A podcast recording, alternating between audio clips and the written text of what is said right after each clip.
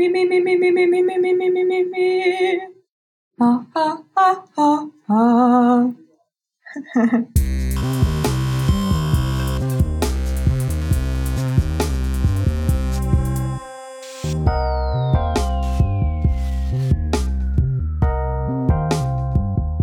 Das Sandpapier. Hallo und herzlich willkommen zu einer neuen Folge des Sandpapiers. Äh, Das ist unser Podcast, der alle zwei Wochen stattfindet und in dem wir uns über Themen unterhalten, die uns als Firma so beschäftigen. Ähm, heute wollen wir über das Thema Xply Technologie Stack sprechen, nachdem wir ja in der letzten Folge schon darüber gesprochen haben, wie Xply entstanden ist und äh, genau welche Sachen wir auf diesem Weg gelernt haben, soll es heute um die Technologien gehen. Ähm, heute sind bei mir einmal die Katharina Hallo. Und der Chris. Ich freue mich hier zu sein. Hallo.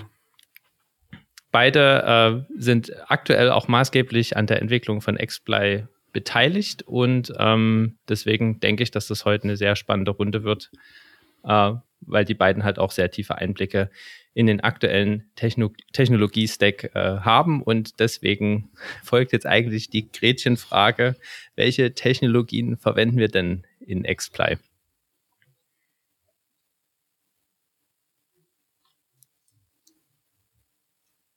Katharina, willst du darauf vielleicht antworten?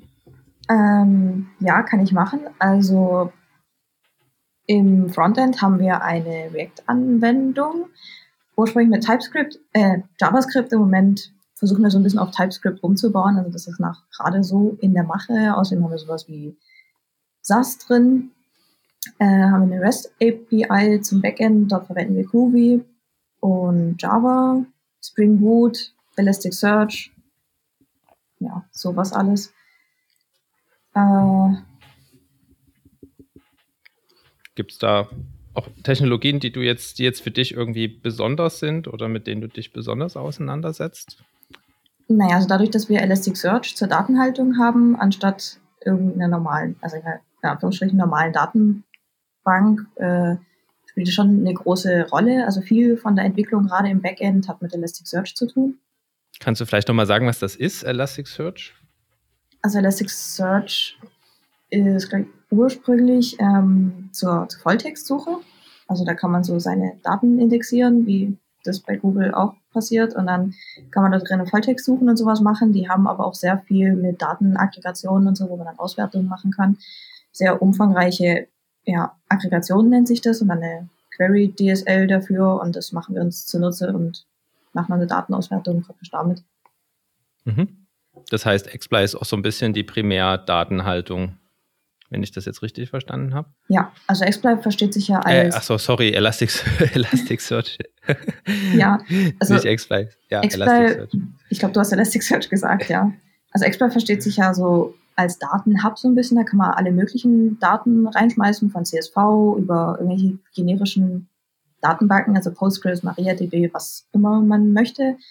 Wir haben auch Importer für Jira-Systeme zum Beispiel oder für verschiedene Zeitbuchungsanwendungen. Und die Idee ist, dass man halt alle möglichen Daten da reinschmeißen kann. Die werden alle in Elasticsearch indexiert und man kann die Daten alle miteinander vergleichen.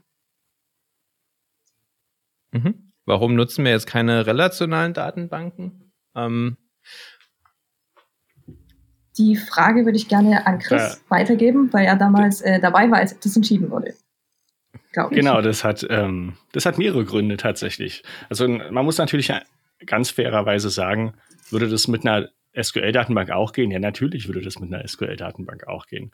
Ne, Also es ist nicht so, ähm, dass wir das die nicht mögen oder damit nie arbeiten.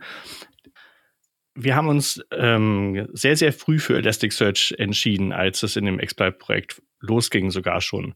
Damals war auch die Ausrichtung von dem Tool selbst noch ein bisschen anders und die Volltextsuche hatte einen größeren Teil, was natürlich stark dazu beigetragen hat. Ich glaube, das war damals Elasticsearch 0.9, als wir angefangen haben. Und äh, es gab aber damals schon eine frühe Form von den heutigen Aggregationen, die hießen damals noch Facetten, womit man auch ähm, rechnen konnte mit den Daten, sage ich mal, wo man numerische Werte auf irgendeine Art und Weise zusammenfassen konnte. Zum Beispiel im einfachsten Fall durch die Summe. Und ähm, da hatten wir uns damals entschieden, okay, wir wollen ja in das System fremde Daten reinladen und wir, deshalb brauchen wir eigentlich keine Datenbank, wo wir Daten jetzt lange speichern, sondern wir brauchen eher so eine Art Suchcache, weil wir ja bei der Datenauswertung performant darauf zugreifen wollen. Und da hat Elasticsearch, sag ich mal, ähm, uns ein gutes Tool an die Hand gegeben. Und wir haben viel ausgetauscht in dem Projekt an Technologie über die Zeit. Aber Elasticsearch hat immer seine Aufgabe gut erfüllt, die wir dort hatten. Mhm. Das ist sozusagen Datenhaltung, wenn ich das jetzt richtig verstanden habe. Ähm, Gibt es jetzt noch andere Technologien? Also ich könnte mir jetzt vorstellen, wir nutzen jetzt irgendeine Programmiersprache im, im, im, im Backend. Also es wird wahrscheinlich irgendein Backend geben. Oder sagen wir es mal so, ich weiß, dass es ein Backend gibt, aber ich stelle jetzt einfach mal ein paar Fragen. Ähm, genau, könnt ihr da vielleicht noch ein bisschen drauf eingehen? Was wir im Backend noch so für, für also vielleicht für eine Programmiersprache, für, für, für Konzepte nutzen? Also unsere hauptsächliche Programmiersprache im Backend ist Ruby. Äh, da würden wir uns heute, wenn wir es jetzt mal neu schreiben, wahrscheinlich auch für was anderes entscheiden, wahrscheinlich eher in Richtung Kotlin oder so. Aber damals oh, ja. war halt, sag ich mal, äh, Ruby der Shit. Ähm, und soweit ich weiß, ich war damals nicht dabei, aber wurde Groovy damals auch genommen, weil man die Möglichkeit hatte, da diese DSLs zu schreiben und zu definieren. Aber da kann Chris bestimmt mehr dazu erzählen. Ja, ja, das hat eine große Rolle gespielt am Anfang.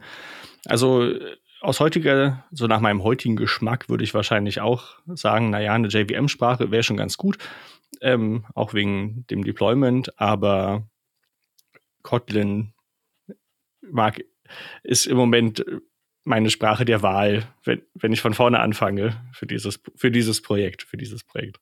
Und wir hatten damals ähm, Groovy genommen, weil ähm, Java, also Java Plain, nenne ich es mal, ähm, wird relativ ausführlich. Ich glaube, jeder Java-Entwickler kennt es. Man schreibt ein paar Zeilen und dann wirft man noch den Code-Generator an und dann ist äh, die Datei voll, also im übertragenen Sinne. Und äh, was Groovy auch kann und auch damals schon konnte, sind ähm, es, es, Groovy bietet einen ganz interessanten Weg zu einer Spracherweiterung, dass man quasi Methoden schreibt, die man dann später als so eine Art Schlüsselworte benutzen kann. Und da kann man ähm, Code mit, also eigenen Code schreiben mit in so einer DSL, also einer Domain-Specific Language, die auf einen ganz bestimmten Use Case zugeschnitten ist. Die kann man mitkompilieren und man kann sie sogar zur Laufzeit noch aus Dateien nachladen. Und wir haben das benutzt, um äh, XBLY sehr flexibel zu halten. Wir haben am Anfang so eine Art Backbone geschrieben, wo man beliebige Daten reinladen kann und die auswerten. Das ist auch immer noch da und haben diese DSL benutzt, um das zu konfigurieren. Was natürlich extrem anspruchsvoll ist. Also man darf sich das jetzt nicht vorstellen wie eine Konfiguration für einen Endnutzer. Das war selbst für einen Entwickler anspruchsvoll, aber es hat uns die Möglichkeit gegeben, ähm, den X-Bike-Kern sehr abstrakt zu entwickeln und trotzdem viel damit zu experimentieren und schnell damit zu experimentieren. Mhm. Aber wenn ich es richtig verstanden habe, haben wir uns doch eigentlich von diesem äh, DSL-Konzept, hatten wir uns davon nicht verabschiedet oder ist das nicht wieder, ich sag mal, rausgeeitert auf gut Deutsch?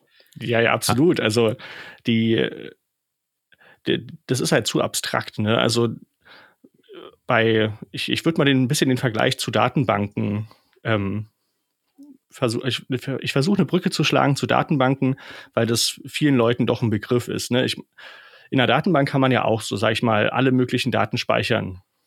Aber man muss natürlich die Datenbank konfigurieren, man muss die Daten typisieren und Tabellen anlegen, die haben ein bestimmtes Schema.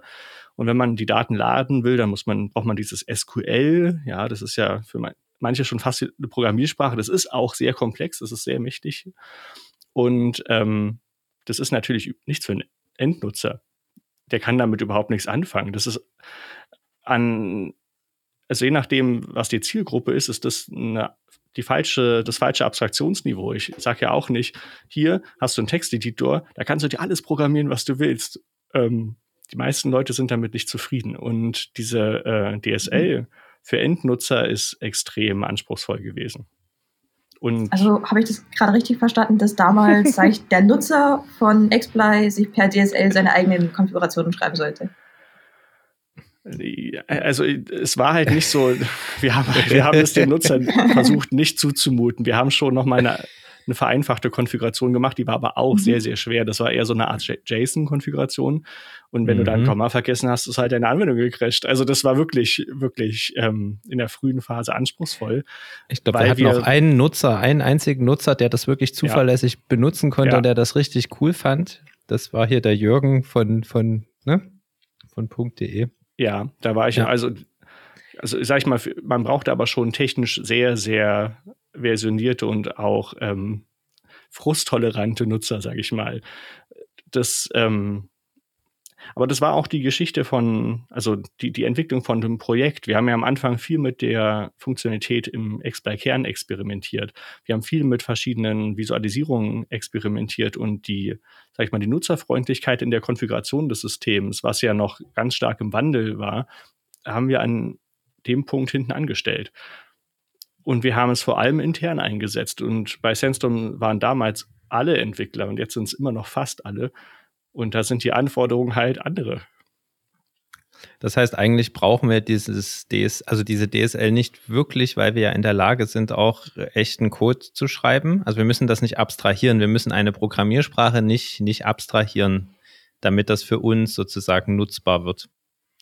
Wenn ich das jetzt mal übersetzen soll, ja, oder? Nein, also es, was ich nicht machen würde, ist, ähm, oder als Entwickler jetzt nicht mehr machen würde, oder nicht in so großem Maße, wenn ich ähm, eine kleine DSL habe als Konfiguration und ähm, sollte die Teil von dem Projekt sein, wenn ich sie auch mit dem Projekt ausliefer. Und ich würde jetzt sagen, so eine DSL-Konfiguration sollte man behandeln wie Quellcode. Und äh, man muss nicht unbedingt eine DSL schreiben, wenn man so eine Art von flexiblem System dann konfigurieren will. Am Ende ist der Weg sehr kurz zu Factory-Methoden. Die, vor allem die Groovy-Syntax und die Integration hat es halt sehr stark aussehen lassen wie eine eigene Sprache, aber letztlich war natürlich jedes ähm, Schlüsselwort ist in Groovy oder man kann die Schlüsselworte als Funktion implementieren, die dann wieder einen Codeblock übergeben bekommen. Und dieser Codeblock ist mit, ähm, in Groovy heißt es Closure, das ist ein Lambda letztlich, der dann in einem, ausgewertet wird in einem bestimmten Kontext. Und das heißt, wenn man jetzt sagt, ich will diese DSL nicht, ich will das in Java machen, ich will das in Kotlin machen, dann sieht es trotzdem sehr, sehr ähnlich aus. Na gut, aber wenn es sehr, sehr ähnlich aussieht, dann braucht man ja eine DSL dann eigentlich, also wozu brauche ich die dann noch? Gibt es da Anwendungsfälle, wo wir halt sagen würden, okay, in dem Fall macht das Sinn? Eine, eine, also ich meine, das war so damals die Zeit, wo man ziemlich häufig DSLs geschrieben hat. Ich kann mich auch erinnern, dass wir das in, in sehr vielen Kundenprojekten auch oder in einigen Kundenprojekten auch gemacht haben, aber wir sind da ja auch ein bisschen, also nicht von weggekommen, aber wir entscheiden jetzt, glaube ich, ein bisschen also wir, wir, versuchen da irgendwie Kriterien zu finden, wann, wann machen wir das und wann machen wir das nicht. Also hast du da ein Gefühl, ja. wann man jetzt eine DSL schreiben sollte und wann man es eher lassen sollte? Kurz und knackig. Kurz und knackig ist, ist es letztlich ähm, eine Abwägung zwischen Flexibilität von, der, von einem Erweiterungspunkt letztlich, wenn ich ein System ähm, konfigurieren möchte, möchte ich ja das Verhalten von einem System ändern. Mhm. Das kann was ganz Einfaches sein, dass ich sage, okay, das ist jetzt halt grün statt rot. Oder das kann was sehr, sehr Komplexes sein, dass ich sage, ja, mein Datenmodell hat eine ganz andere Struktur, als vielleicht die Entwickler das vorgesehen haben. Und dann, das ist die eine Frage, wie, die ich am Anfang stellen würde, wie komplex sind die Änderungen? Und sind es Werte, die ich setze, oder ist es Verhalten, was ich ändern möchte? Würdest du dann und eher eine DSL nehmen, wenn es komplexer wird? Also kannst, also das habe ich jetzt noch nicht verstanden. Was ist das jetzt für oder ein Argument für? Oder, wenn, wenn, also wenn, ich, wenn, wenn, ich, wenn ich Verhalten sehr flexibel ändern will, dann ähm, ist es schwierig, das mit, ähm, so mit An-Ausschaltern oder mit Werten zu machen, weil ich ja dann all, das Verhalten, wenn ich ein Verhalten nur einschalten möchte, muss es ja schon implementiert sein. Mhm. Das heißt, wenn ich ähm, ein Verhalten einbauen möchte in eine Applikation, was nicht vorgesehen ist, dann muss ich auf irgendeine Art und Weise skripten oder zumindest so eine, wenn der Wert größer 0 ist, dann links lang, sonst rechts lang Logik unterbringen können. Und das ist in der Oberfläche, ohne dass man eine kleine Skriptsprache hat, dann schon wieder sehr, sehr schwer umzusetzen. Okay. Also das mhm. ist die eine Frage, die ich stellen würde. Äh, muss der Kunde, also muss der Endkunde wirklich ähm, irgendeine Art von Kontrollfluss oder von Ablauf konfigurieren müssen, können müssen? Kann man und dann die zweite Frage, kann ich dem das zumuten? Ja, ich meine, ist der Endkunde ja, da ist der Endkunde vielleicht im Level 3 Support und der macht sowieso die Konfiguration und Installation von den Betriebssystemen und für den ist das, sage ich mal, okay. Für den ist das vielleicht sogar eine Hilfe, dass der das über, ähm, über so Skripte oder eine Query Language machen kann. Oder mhm. ist mein Endnutzer jemand, der eine Oberfläche mit einer Maus bedienen möchte? Und dem sowas total fremd ist und der diese Konzepte sonst überhaupt nicht braucht in seiner Arbeit und auch nicht ähm, benutzt und auch wahrscheinlich nicht lernen möchte. Also wir haben uns ja dann irgendwann dafür entschieden, dass unser Nutzer jemand ist, der die Oberfläche gerne mit einer Maus bedienen möchte. ja. Äh, kann doch mal jemand für euch kurz äh, erklären, wie das dazu gekommen ist? Also war die erste, ähm, die erste Version des Frontends schon React oder haben wir da auch erst rum experimentiert? Naja, halt so sowas wie React gab es ja damals noch gar nicht. Genau. Ah, okay. Das ist ein, also es wäre, es wäre, kann gut sein, dass es React gewesen wäre, die erste, wenn es zu der Zeit schon zur Verfügung gestanden hätte. Wir haben die erste, ich glaube, das war schon die erste Oberfläche war, glaube ich, schon ein Ember, wenn ich mich recht erinnere. Das war der erste, genau, das war der erste Prototyp und dann die erste Version. Wir hatten ja in diesem Exploit-Kontext irgendwie das Gefühl, dass die Software viermal komplett neu geschrieben und auch sehr viel gelernt. Und Version 1 war eine Ember.js-Anwendung, soweit ich weiß. Mhm. Ähm, ja. Version 1 war insofern nochmal speziell. Wir haben damals mit in der Oberfläche mit OLAP-Cubes gearbeitet.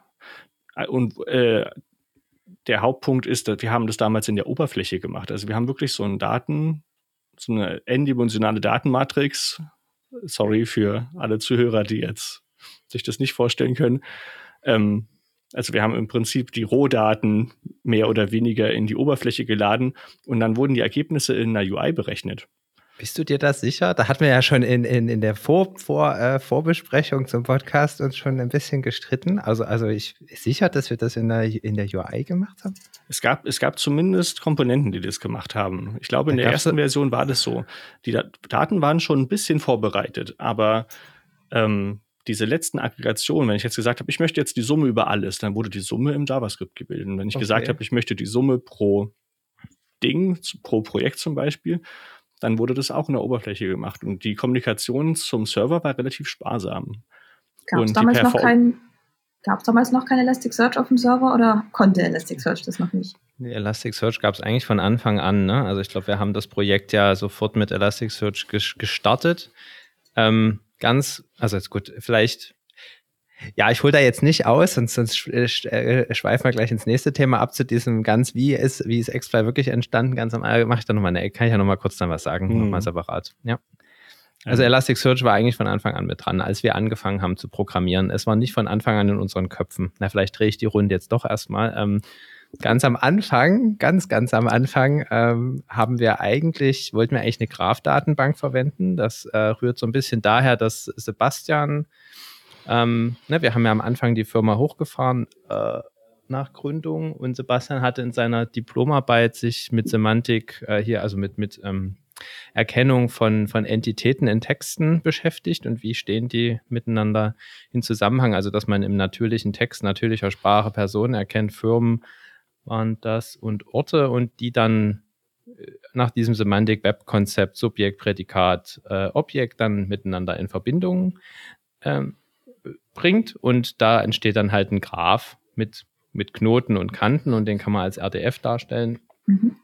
Also über das Format RDF. Und ich hatte eine ähnliche Diplomarbeit. Ich habe mich mit dem UI-Teil beschäftigt. Also ich habe mich sozusagen damit beschäftigt, wie kann ich semantische Datenbasen explorieren. Da gibt es eine Abfragesprache, ähnlich wie SQL, äh, äh, wo man halt sagen kann, ich möchte gerne bestimmte Patterns sozusagen, also bestimmte Muster definieren, die ich dann auf meinen Graphen lege und die Sachen, die in dieses Muster reinpassen, die kriege ich dann als Ergebnis zurück. Und da habe ich meine Diplomarbeit drüber geschrieben und wir waren halt etwas vorgeprägt auf dieses Thema Graph. Graphen sind irgendwie cool und haben halt gedacht, naja, jetzt haben wir hier die Firma, wir haben verschiedene Tools und wir haben die Datensilos. Das hatten wir im letzten, im letzten Podcast ja schon angesprochen, dass wir halt uns das immer geärgert hat, dass wir jetzt nicht an die Daten rankommen aus dem Zeitbuchungstool und die zum Beispiel verknüpfen können mit Projektmanagement-Daten aus dem Redmine war das damals sogar noch. Äh, und haben halt gedacht, gut, dann bauen wir jetzt so einen Graphen auf, ne, speichern in einer Graph-Datenbank und dann können wir darüber irgendwie suchen. So, das war so die, der, die naive Idee. Und ich glaube, es ist nie zur Implementierung gekommen, weil wir sind ziemlich schnell an den Punkt gekommen, dass zum Beispiel Updates in so einem Graphen ziemlich schwierig sind oder wenn dir Kanten fehlen, die dann nachträglich hinzuzufügen.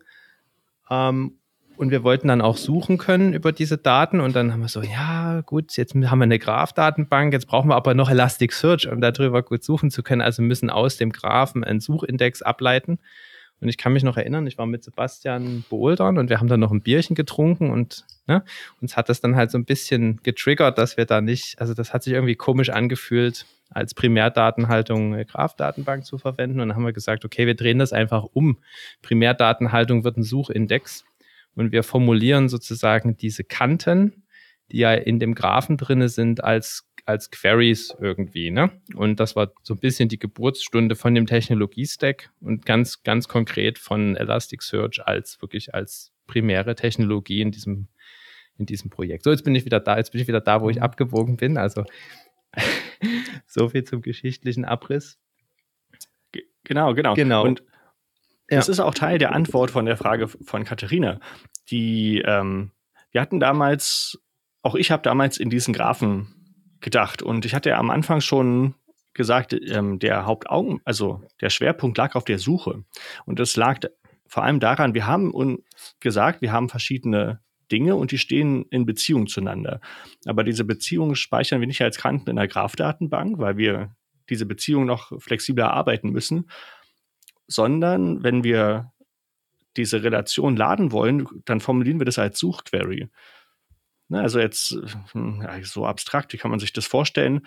Also mal angenommen, ich habe jetzt E-Mails in meinem Suchindex. Ich habe und die dann haben die E-Mails miteinander zu tun. Zum Beispiel äh, gehören manche E-Mails zu einem Gesprächsstrang. Die werden ja auch in den E-Mail-Programmen gruppiert dann. Und ähm, das kann ich natürlich suchen. Ne? Ich kann dann natürlich nach, nach bestimmten IDs suchen. Oder ich kann sagen, ich möchte Kommunikationsnetze erfassen. Ich, äh, redet der Nieder mit jedem oder gibt es so zwei Leute, die sich immer mailen, und gibt es zwei andere Leute, die sich immer mailen. Dann stehen die beiden Absender in Beziehung zueinander. Und ich muss diese Beziehung nicht explizit speichern, sondern ich kann, wenn ich ähm, die Daten auf die richtige Art und Weise query und die, auf die richtige Art und Weise durchsuche, kann ich diese Beziehung in der Abfrage berechnen lassen. Und dann ist das System sehr flexibel. Ich glaube, Katharina hatte eher was zu Frontend-Technologie gefragt. Ja, ach, ach so, ja. Meine, und, wo wir und diese, und Ember.js, oder? Ähm, nee, ich hatte gefragt, ähm, warum wir die Daten, das Aufsummieren und so weiter damals im Frontend gemacht hatten, ah, warum ja. das, wir das noch nicht in Elasticsearch gemacht hatten. Genau, und also Elasticsearch hatten wir damals eher so im Kopf behalten für eine Suche, nicht für eine, ja. nicht für eine Aufsummierung, nenne ich es mal. Und ähm, in der Oberfläche haben wir am Anfang Libraries benutzt, die mit diesen OLAP-Cubes ähm, rechnen konnten und haben das in die UI geschoben. Das hat sich bei kleineren Datenmengen richtig, richtig gut gemacht. Deshalb war super performant, die Kommunikation mit dem Server war sparsam und auch ähm, die Reaktionsgeschwindigkeit der Anwendung war richtig, richtig angenehm, schnell. Wenn dieser ähm, Datenwürfel dann allerdings sehr, sehr groß wurde, hat sich das dann geändert. Und dieser, da hatten wir dann ein großes Performance-Problem. Dieser Urlaub Cube ist ja auch nur ein, Kon also ist ja eigentlich nur ein Konzept, oder? Wie man auf so einen Datenraum blicken kann mit diesen mehreren Dimensionen und man schneidet sich da einen Teil aus. Also das ist ja jetzt keine Library, die ich mir runterladen kann oder, oder das ist ja eigentlich nur ein Konzept. Das heißt, ich glaube, mich richtig zu erinnern, Elasticsearch hatte sich ja auch äh, weiterentwickelt. Wir haben ja in dem Projekt auch richtig, richtig viel auch gelernt über Elasticsearch und Elasticsearch konnte ja auch schon Aggregation, glaube ich, ne? Also wir ja, haben ja dann damals Facetten, ja. Genau, aber der Olab Tube ist ja jetzt nicht komplett weg. Dieses Konzept nutzen wir ja, glaube ich, heute noch. Ne? Also wenn, wenn ich das jetzt, wenn ich das jetzt erzwingen würde, dann könnte ich mich jetzt mit, mit euch über den Olab Cube immer noch unterhalten und wie, wie, oder? Also, oder das ist ja immer noch das, ein ähnliches Konzept. Wir schneiden einen Teil aus. Ja, das, das, das stimmt. Also konzeptionell ist es noch das. Es ist sogar ziemlich, ziemlich genau das. Oder es ist sehr, noch sehr, sehr dicht dran, aber ähm, es ist es spiegelt sich weniger in einer konkreten Datenstruktur wieder als damals. Mhm. Also mit mir könntest du dich wahrscheinlich über das Konzept nicht so gut unterhalten, weil ich, sagen wir extra, nicht mit dem Konzept im Kopf gelernt habe. Also wenn wir jetzt, würdest du mir das erklären, würde ich wahrscheinlich sagen, oh ja, das ist genau das, was wir in Exploit machen, aber da wir schon, wenn wir uns komplett auf Elasticsearch verlassen haben, als ich ins Projekt gekommen bin, denke ich auch nur in Elasticsearch Filtern und Aggregationen und sowas. Ja, ja, das stimmt. Deshalb, das meinte ich auch damit, ähm, dieser OLAP-Cube spiegelt sich nicht mehr so direkt in der Datenstruktur wieder. Aber mal als ähm, Konzept und als, als Denkmodell ist es ist er trotzdem ähm, sehr, sehr hilfreich. Können wir ja noch mal eine extra Folge machen zum OLAP Cube in Xfly.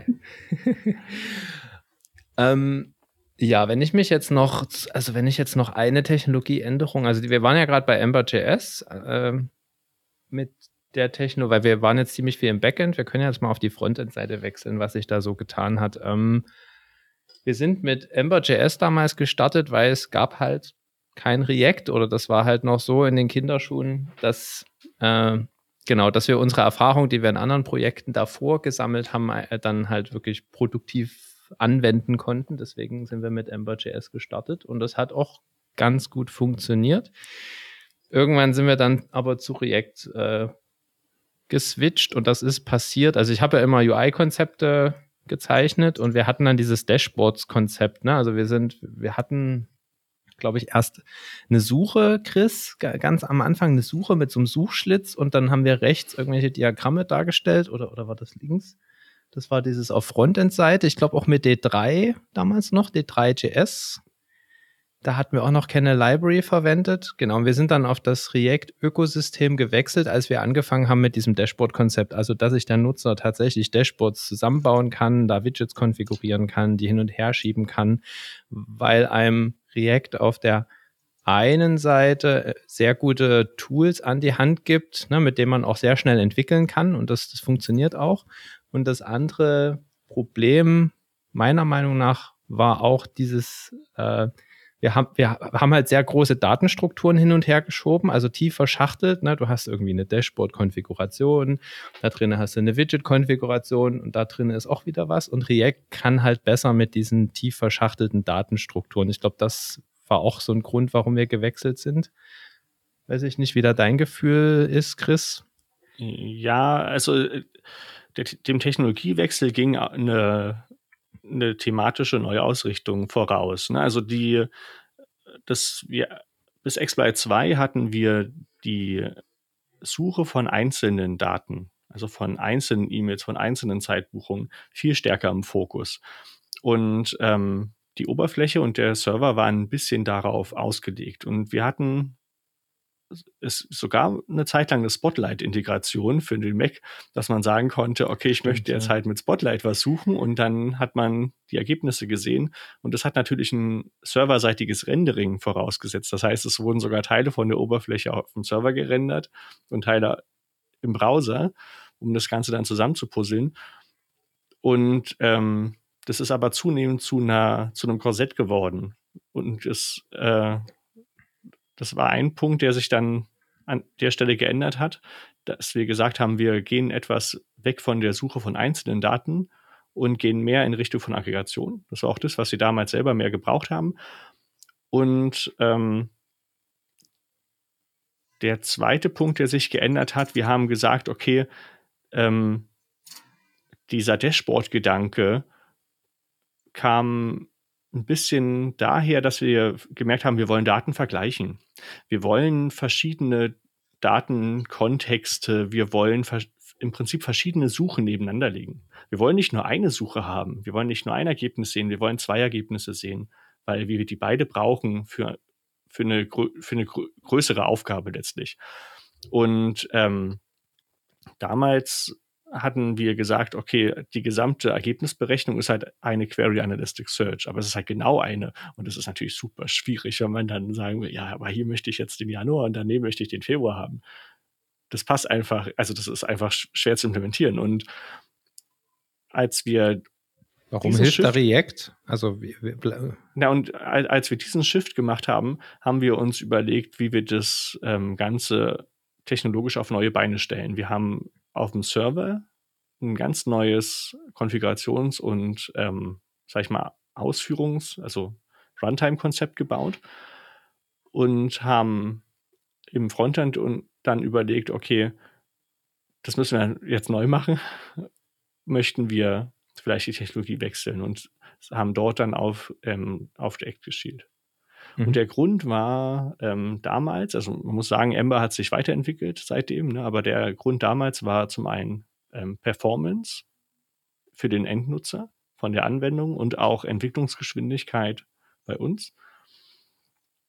Und ähm, der Grund war, wir hatten jetzt auch noch weniger ähm, Berechnungen auf UI-Seite, sondern es ging um fast ausschließlich, also die Ergebnisse wurden jetzt fast ausschließlich auf dem Server berechnet und ausschließlich in der UI gerendert und wir hatten große Datenänderungen, die wir darstellen wollten und weniger Interaktionen, die komplett kleinzeitig berechnet wurde. Genau, und für die Darstellung ist es halt sehr komfortabel, wenn, also da äh, fühlt sich, hat sich React auch robuster angefühlt, ne? weil man auch gerade wenn man jetzt in Datenstrukturen rumschreiben möchte oder anpassen möchte. Ja, ja da gibt es ja verschiedene Wege. Also ich hatte damals mit äh, Sebastian Kurfürst mich zusammengesetzt und wir haben gesagt, okay, wie können wir die Applikation so bauen, dass sie schnell ist?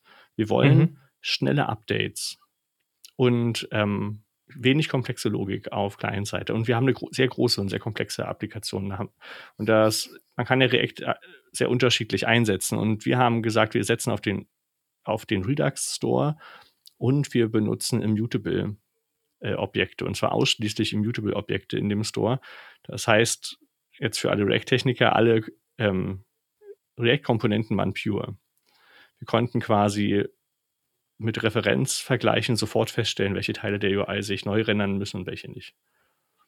Und das, was in dem, was wir als Datum in dem Redux Store hatten, also der, der State von der Applikation, der bestand zum größten Teil aus dem, was halt der Server in einer Response geliefert hat. Das waren halt die Zahlen und die äh, Balken und die Kurven, die dann nur noch gerendert werden sollten. Mhm. Katharina, du bist ja ein bisschen später dazu gekommen in das Projekt. Ich glaube, du bist auch im Frontend eingestiegen. Jetzt hat der Chris ja gesagt, wir haben React, oder? Bist du bist im Frontend eingestiegen? Nein, bin ich nicht. Verdammt. also, also jein. Die, die Antwort ist jein. Ich hatte einen ersten Exploit-Versuch gewagt. Das war noch relativ früh. Da war ich ja noch im Studium. Und habe da, glaube ich, schon die ersten, ersten unsicheren Schritte im Frontend unternommen. Ähm, bin dann, hatte dann wieder eine, eine Theoriephase in der Uni. Also das war nur kurz und kein richtig tiefer Einstieg ins Projekt. Der kam Aber dann erst später. Ja. Das war so im Juli 2018. Und da hatten wir gerade diesen großen Umbau mit den Document Types. Da kann ich vielleicht auch gleich nochmal was dazu sagen. Äh, und da bin ich praktisch direkt in diesen riesen Umbau mit reingeworfen worden und das war hauptsächlich Backend. Ach so, schade. Ich wollte dich nämlich gerade fragen, ob denn das stimmt, was der Chris gesagt hat. Aber du hast ja ein bisschen Frontend gesehen. Hast du das Gefühl, dass der Frontend-Code, also dass es ein komplexes Projekt ist, was wir da haben, äh, Frontend-seitig? Von mir aus auch backendseitig oder, oder ist das alles ganz, ganz entspannt da, sich im Frontend zu bewegen? Also ich, ich muss Chris schon zustimmen. Ich denke, wir haben ein großes und komplexes Frontend. Auch wenn ich, also ich mache da immer nur so einzelne Abstecher ins Frontend, um mal okay. ein paar Komponenten anzupassen und so. Ich bin relativ froh, dass ich dann noch keine großen Änderungen im Redux Store oder mit den Sagas oder sonst was machen musste. Verdammt, hätte, ich, hätte man Alex noch mit dazu holen können, der hätte jetzt noch was. Ja, ja das stimmt, der hätte viel dazu sagen können. Der kann ja was in die Kommentare schreiben. Alex, wenn du das hörst, bitte schreib was in die Kommentare. Ähm, okay, ich glaube, Frontend-seitig, also was ich jetzt noch mitbekomme, wir können ja gleich zu den Document-Types kommen. Mhm. Ähm, was ich jetzt Frontend-seitig noch mitbekommen habe, zumindestens, weil ich auch dort mit am Anfang mit unterstützt habe. Ich bin ja dann irgendwann aus dem Projekt rausgegangen, äh, als Entwickler zumindestens. Ich mache aber immer noch Konzepte, war diese, also die unterschiedlichen Bibliotheken, die wir benutzt haben, um Diagramme zu zeichnen. Wir hatten ganz in der, in der ersten Zeit tatsächlich das selber implementiert mit D3 und mit React gibt's, also hat man halt eine sehr, sehr große Auswahl aus, aus, aus Libraries, also die einem Diagramme zeichnen. Und äh, genau, ein großes Thema war auch immer Interaktivität, also dass man halt zum Beispiel in einem Diagramm einen Balken anklicken kann und dann ändern sich andere Diagramme. Und ich weiß gerade gar nicht, wie viel, wie viel Bibliotheken wir da aktuell im Einsatz haben. Es könnten zwei oder drei verschiedene sein, je nachdem, welchen Diagrammtyp man braucht. Hast du da irgendwas mitbekommen, Chris? Weil wir machen ja gerade sehr viel Visualisierung. Mhm. Ähm, viele, ja. im Moment basieren viele ähm, Widgets auf Recharts. Das ist eine React Chart mhm. Library, mhm. aber äh, nicht alle. Also es, wir haben auch ähm, Widgets, die sind auf, auf andere Art und Weise entstanden. Je nachdem, ähm, was gut gepasst hat. Ähm, von daher, von daher sollte es gehen. Zur Komplexität würde ich ähm, noch eine Sache sagen, weil. Ähm, Document Types. Nee, tatsächlich zu der Struktur der UI und vom Server. Es gibt hochabstrakte Teile und es gibt aber auch, ähm, sag ich mal, diese Standard 0815 Sachen, weil äh, die hatten, als wir die Architektur dafür neu entworfen haben, gesagt, was brauchen wir als Entwickler? Was brauchen wir als Entwickler davon? Und die Antwort war, wir brauchen ein System, wo man leicht Daten reinkriegt. Darüber reden wir jetzt gleich. Und wir brauchen ein System, wo man schnell neue Visualisierung reinkriegt.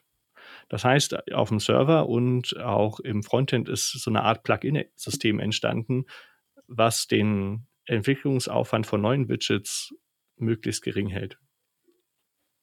Und es ist immer noch so, dass man die einzelnen Widgets unabhängig voneinander implementieren kann. Also wenn ich jetzt irgendein Widget lösche, dann ist das eine halt weg, aber es geht kein anderes kaputt. Und das ist total wichtig, ähm, damit die Anwendung gut funktioniert und man sich seine Dashboards frei zusammenstellen kann. Das ist auch total wichtig, ähm, damit wir in der Lage sind, dann halt noch nicht nur das dritte und vierte Widget zu bauen, sondern auch das zwanzigste und einundzwanzigste. Vielen Dank. Ähm, ich, mit dem Blick auf die, auf die Uhr würde ich jetzt, glaube ich, mal noch durch diese Liste durchgehen, die ich ganz interessant finden würde. Und zwar, was haben wir gelernt? Also es gab ja bestimmt so ein paar Sachen im Projekt, wo wir dann so ge ge äh, gedacht haben hinterher, oh ja, das ist interessant, das Wissen nehmen wir mit auch in neue Projekte, da machen wir es dann anders oder wie bei XPlay, wir schreiben halt irgendwas wieder neu.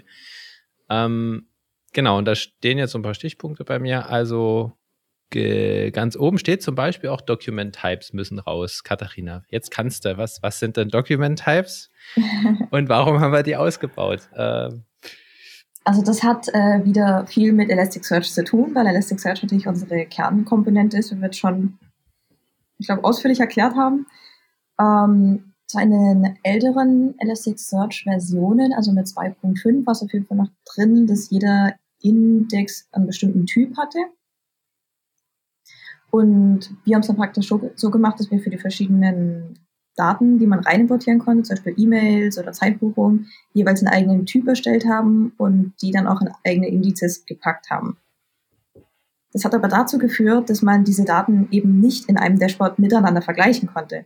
Also man konnte nicht jetzt sich die E-Mails versus die Zeitbuchungen anzeigen. Gut, das macht jetzt vielleicht auch nicht so viel Sinn, aber bei anderen Datentypen hätte es auf jeden Fall Sinn gemacht, die miteinander vergleichen zu können. Und zwar eine sehr große Schwäche damals. Außerdem ist dann auch Elasticsearch selber von dem Konzept abgekommen. Also, dass wir jetzt nur noch ein Index für alle möglichen Datentypen haben. Und soweit ich weiß, kann man in der aktuellen Elasticsearch-Version auch nur einen Typen Es gibt haben nur noch so. einen Index, genau. Es gibt nicht Nur mehr noch einen. unterschiedliche Dokumententypen. Ja. Wenn ich mich richtig erinnere, dann ist das sozusagen die technische Erklärung, warum wir weggegangen sind von Document Types. Aber es gibt auch eine aus Usability-Sicht, weil uns hat das selber immer übelst frustriert in diesem Dropdown. Also in der UI gab es dann einen Dropdown und dann musste man für jedes Widget immer immer den Document-Typen auswählen, damit man nicht Doppelzählung reinbekommt, also dass Werte zum Beispiel nicht doppelt gezählt werden. Also es, es, es war aus, auch aus Nutzerfreundlichkeits-, Komplexitätssicht auch sehr gut, dieses, ich sag's mal in Anführungsstrichen, dieses Feature dann loszuwerden. Genau, und das hat, das war halt ein riesen Refactor. Ich glaube, das hatte hauptsächlich Katharina dann auch durchgezogen. Ne? Das waren ja irgendwie 80.000 Zeilen geänderter Code. Nee, Quatsch, keine Ahnung, weiß ich nicht, müsste ich jetzt reingucken, aber ich glaube, da warst du ja hauptsächlich auch mit unterwegs, ne? Ja, also das haben Chris und ich zusammen gemacht. Ich bin, Achso. ich glaube, mit reingekommen, als so vielleicht 50 Prozent da waren davon. Weiß ich nicht mehr genau. Das, aber es war auf jeden Fall noch ganz, ganz viel offen. Das war Ja, ganz also- viel, oh ja. Wir mussten auf jeden Fall noch viele Migrations schreiben. Das weiß ich noch, das war damals sehr aufwendig, weil die ganzen Konfigurationen geändert werden mussten. Wir haben sehr viele Feldnamen umbenannt und Tests neu geschrieben und Also für mich von außen hat sich da so auf, angefühlt wie Straße einmal komplett aufreißen und dann hübsch wieder zu betonieren. Ne? Also nochmal schöne, nochmal gute Leitung ver verlegen, schnelles Internet, ja Glasfaser und so und dann alles wieder zumachen. ja, also glaube ich, ich glaube, das war's auch. Wir hatten auch hinterher nochmal, wie, das sage ich wieder, sag ich mal wieder, alles auf dem alten Stand war. Das Ding bei so einem großen Umbau ist natürlich, ist es übelst viel Arbeit, aber sehen tut man davon nichts, weil es an der Funktionalität praktisch nichts ändert. Das Wir Dropdown ist weg. Hey, herzlichen, herzlichen Glückwunsch. Mehrere Wochen Arbeit und das Dropdown kann man jetzt einfach weglassen. Genau. Ähm, also der, also wo wir gesagt haben, das ist jetzt fertig, das merchen wir jetzt, war so, es funktioniert wieder wie vorher. Und das Dropdown fehlt. Was ich, wo ich Genau. mich, wo, woran ich mich auch dran erinnern könnte, dieses Thema hat ja schon immer so geschwelt, dieses Document Types. Und ich kann mich erinnern, wir haben die erste Diskussion geführt, dann haben wir festgestellt, dass uns der Kopf wehtut, dann haben wir die nächste Diskussion geführt, dann haben wir uns, haben wir festgestellt, dass uns der Kopf wehtut. Also das sind halt, für mich waren das immer sehr, sehr interessante Diskussionen, weil das Problem halt nicht trivial zu lösen ist. Also, ne, aber wir haben die auch, also in die Diskussion sind wir eingestiegen aus Nutzersicht. Das Dropdown ist, äh, das war die Spitze des Eis Eisbergs, das muss weg und darunter hat sich halt dieser riesen, riesen Eisberg aufgetan und die Diskussionen, die haben mich immer sehr angestrengt, aber ich fand es halt spannend. Ja, also es war am Auch. Ende schon so eine richtige Grundsatzdiskussion, inwiefern man Daten, die halt verschiedene Dimensionen haben, also verschiedene Felder haben, miteinander irgendwie sinnvoll vergleichen kann. Und gerade wenn sie in Beziehung zueinander stehen, vielleicht auch in einer hierarchischen Beziehung oder so, wie wollen wir das im Elasticsearch modellieren, also dass der Nutzer sinnvoll auswerten kann und das ist auch alles ein Thema, da kommen wir praktisch dauernd dran vorbei. Das wird, weiß ich auch nicht, wann das fertig sein wird. Also ist heute noch ein Thema, dass wir nochmal drüber nachdenken müssen, hm, wie müssen denn die Daten jetzt da, da aussehen, dass wir der Nutzer die wirklich miteinander korrelieren kann.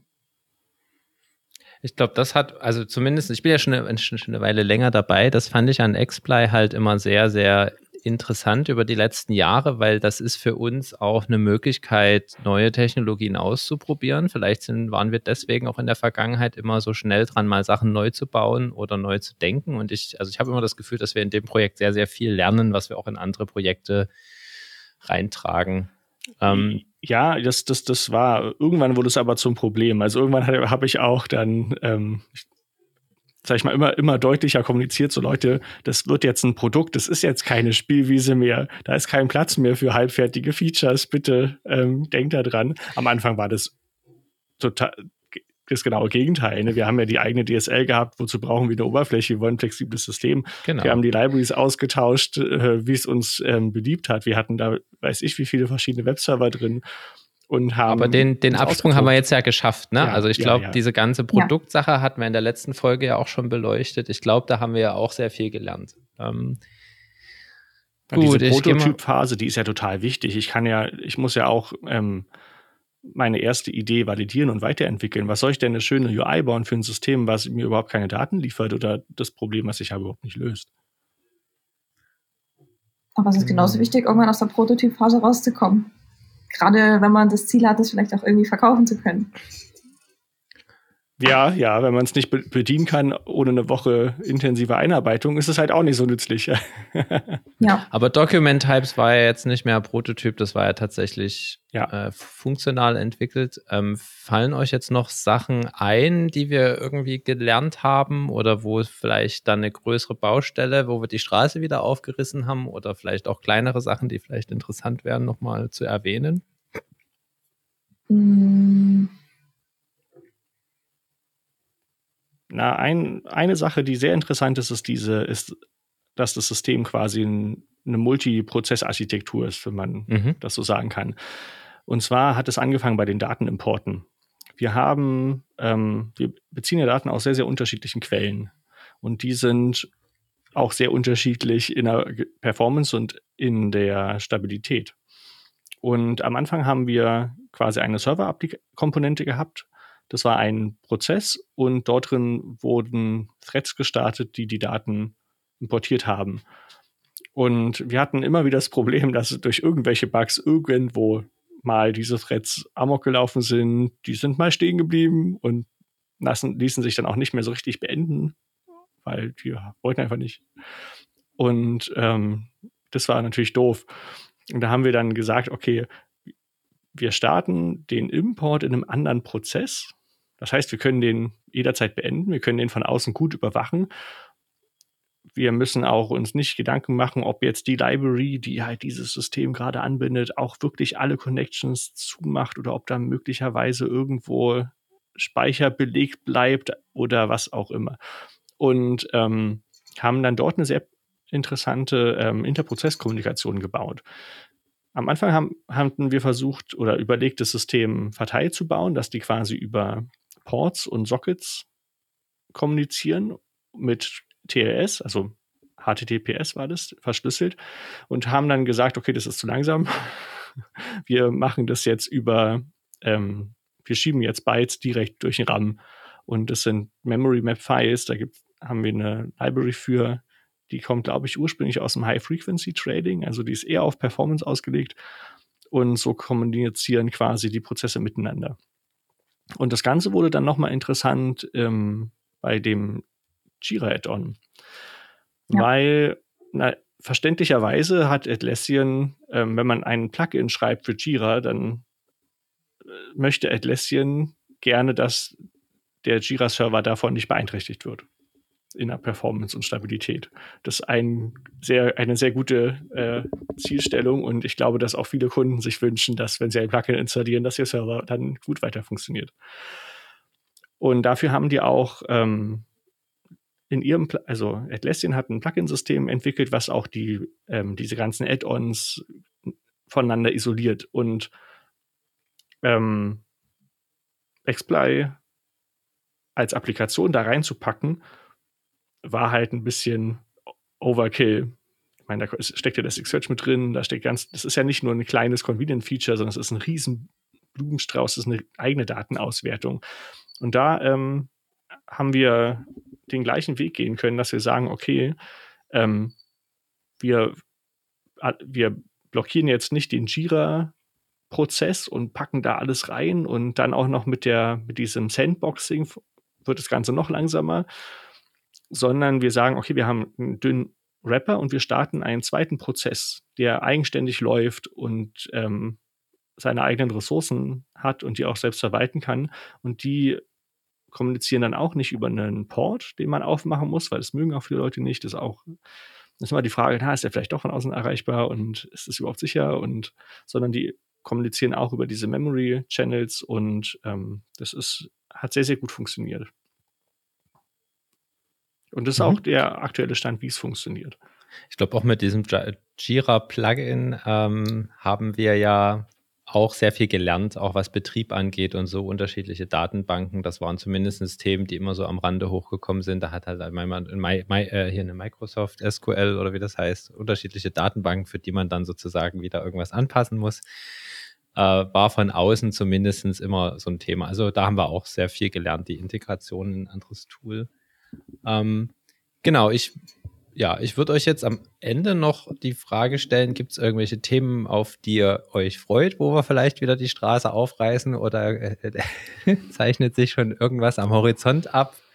Was wäre denn so euer Wunschkonzert für die, ich sag mal, fürs nächste Jahr Exply-Entwicklung? Habt ihr da irgendwelche? Also ich freue mich im Moment auf jedes neue Feature, das ich entwickeln darf, weil im Moment, ähm, ich sag mal, durch das Einführen dieser Konfigurations-UI haben wir den, den, den Funktionsumfang ich, relativ stark eingeschränkt, zum Beispiel, dass man nur auf summieren kann als Datenauswertung.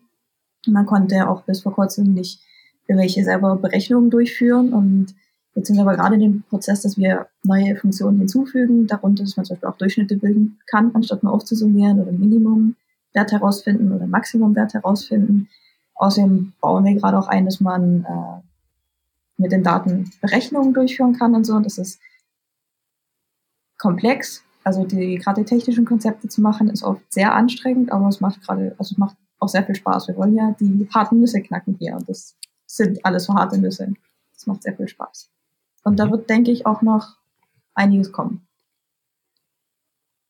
Das, das andere Thema ist natürlich, diese ganzen Funktionen, die wir jetzt neu einbauen, auch irgendwie intuitiv benutzbar zu machen glaube, das ist für uns aktuell die größere Herausforderung, da eine UX zu bauen, die trotzdem noch irgendwie möglichst einfach ist, dass der Nutzer, auch wenn er nicht total den Plan hat von Datenauswertung, sich da irgendwas zusammenbauen kann. Ja, das wird auch nochmal spannend. Chris, hast du irgendwas? Vielleicht machen wir ja Kotlin. Hä? Kotlin? Irgendwann? Na gut, das, das wäre ein rein technischer Umbau. Ja, Groovy durch Kotlin irgendwann ersetzen. Das hatte ich mir schon mal angeguckt. Das lässt sich eher schlecht automatisieren oder nur zum Teil automatisieren. Aber ich meine, davon hat der, ähm, der Kunde letztlich erstmal nichts. Nur danach gehen vielleicht die Features schneller oder der Speicherfootprint ändert sich. Hoffentlich wird er kleiner. Ähm, neuer, neuer Hammer für die gleichen Nägel. Genau, genau. Das ist, sag ich mal, das, da, darauf hätte ich Lust. So perspektivisch muss man natürlich gucken, kann man das schrittweise machen oder muss man das wieder alles auf einmal machen, wie bei den äh, Document Types?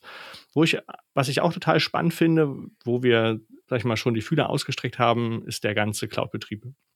Mhm. Also dort ähm, noch also es, es, gibt ja jetzt schon ähm, Cloud-Instanzen, die man sich als Demo-Instanzen holen kann, aber dort den Betrieb stärker zu automatisieren, das wird interessant. Die Anbindung vielleicht, also ist jetzt nicht, leider nicht mit konkretem Datum geplant, an die Jira Cloud. Das, ähm, das, das, das wird interessant. Und äh, die, dieses, sag ich mal, diese ganze dieses ganze große Thema nach der Entwicklung, das interessiert mich halt auch sehr, sehr groß. Also der, der Betrieb der Anwendung ähm, das finde ich auch sehr, sehr spannend. Da bin ich gespannt, wann das kommt. Es bleibt spannend, es wird nicht langweilig und wir werden ganz viel lernen in Zukunft. Ja, auf jeden Fall. Gut, dann denke ich, haben wir jetzt viel über Exply, Technologie-Stack und was uns da so be bewegt gelernt. Ich danke euch auf jeden Fall, dass ihr euch die Zeit genommen habt. Äh, danke auch den Leuten, die da draußen zuhören. Ähm, lasst einen Kommentar da, Genau, abonniert uns. Wir, wir freuen uns auf die nächste Folge. Macht's gut. Tschüss. Tschüss. Auf Wiedersehen.